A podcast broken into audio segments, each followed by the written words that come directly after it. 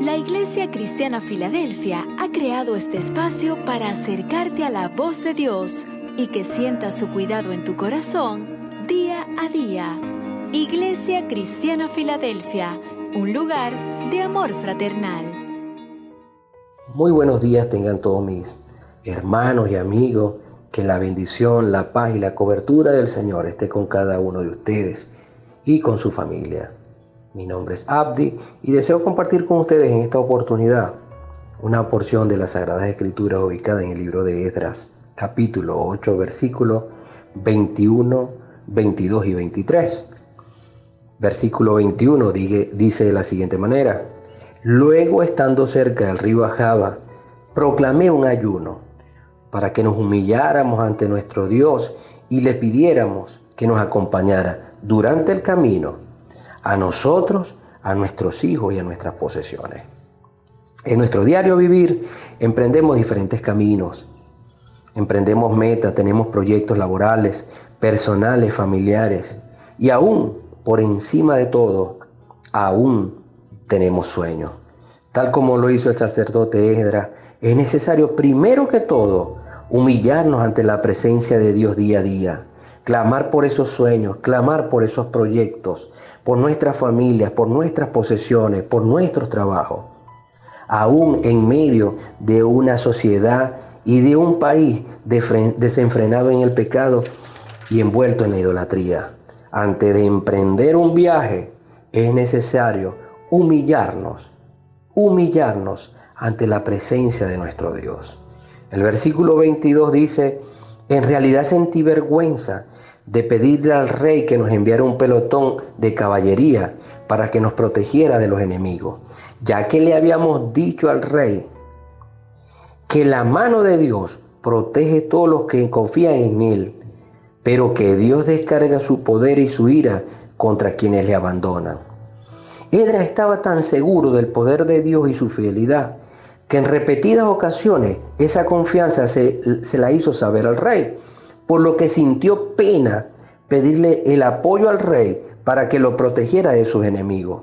De igual manera nosotros somos luz del mundo y este, el mundo, conoce el poder de nuestro Dios. Un poder que no cambia, un poder que transforma y sin embargo sigue de espaldas a Él.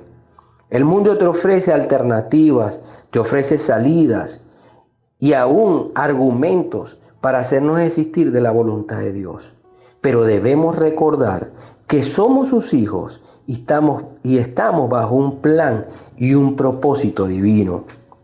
Primera de Juan 2.17, el mundo pasa y sus deseos, pero el que hace la voluntad de Dios, el que hace la voluntad de Dios, permanece para siempre. En el versículo 23, así que ayunamos y oramos a nuestro Dios pidiéndole su protección y Él nos escuchó.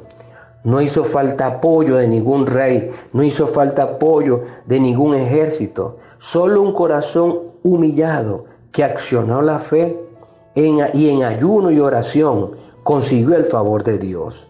Dios escuchó sus plegarias. El Señor promete estar con nosotros hasta el fin del mundo. Él es fiel a su, inquebrantable palabra. Su fidelidad y su propósito en nuestra vida permanecerá. Tal como lo dijo el salmista, en mi angustia clamé al Señor y Él me respondió. El corazón contrito y humillado, no desprecias tú, oh Dios. Tenemos a Dios de nuestro lado y la cobertura del Espíritu Santo día a día. Y lo mejor de todo es que Dios está con nosotros. Vamos a orar, vamos a clamar al Señor, vamos a humillarnos delante de la presencia de Dios para poner delante de Él en este año que comienza, en este año que no sabemos qué traerá, porque el futuro solamente está en sus manos, pero nosotros en confianza, nosotros que sabemos en quién hemos creído, ponemos nuestra fe. A Él clamamos. Padre bueno, Padre de misericordias, nuestra vida está en tus manos. Y tenemos la certeza y la seguridad que nada va a pasar o sucede en nuestra vida por casualidad. Sucede porque hay un propósito eterno.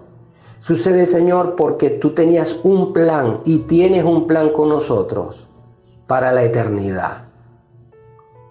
Aún así, Señor, nos humillamos ante tu presencia para colocar nuestros planes, nuestro viaje en este nuevo año, colocar en tus manos nuestras familias, colocar en tus manos nuestros planes para que se ajusten a los tuyos, Señor, y para poder entender tu voluntad en nuestras vidas, Señor. Nuestras vidas están en, tu, en tus manos, Señor. Haz como tú quieras, Señor. Confiamos en ti, confiamos en tu gracia, confiamos en tu poder. Gracias, oh Dios. Gracias, Padre, por darnos el privilegio, por alcanzarnos, Señor, y por darnos el privilegio de ser tus hijos. Te alabamos, Señor, y te bendecimos en el poderoso nombre de tu Hijo amado. Amén y amén.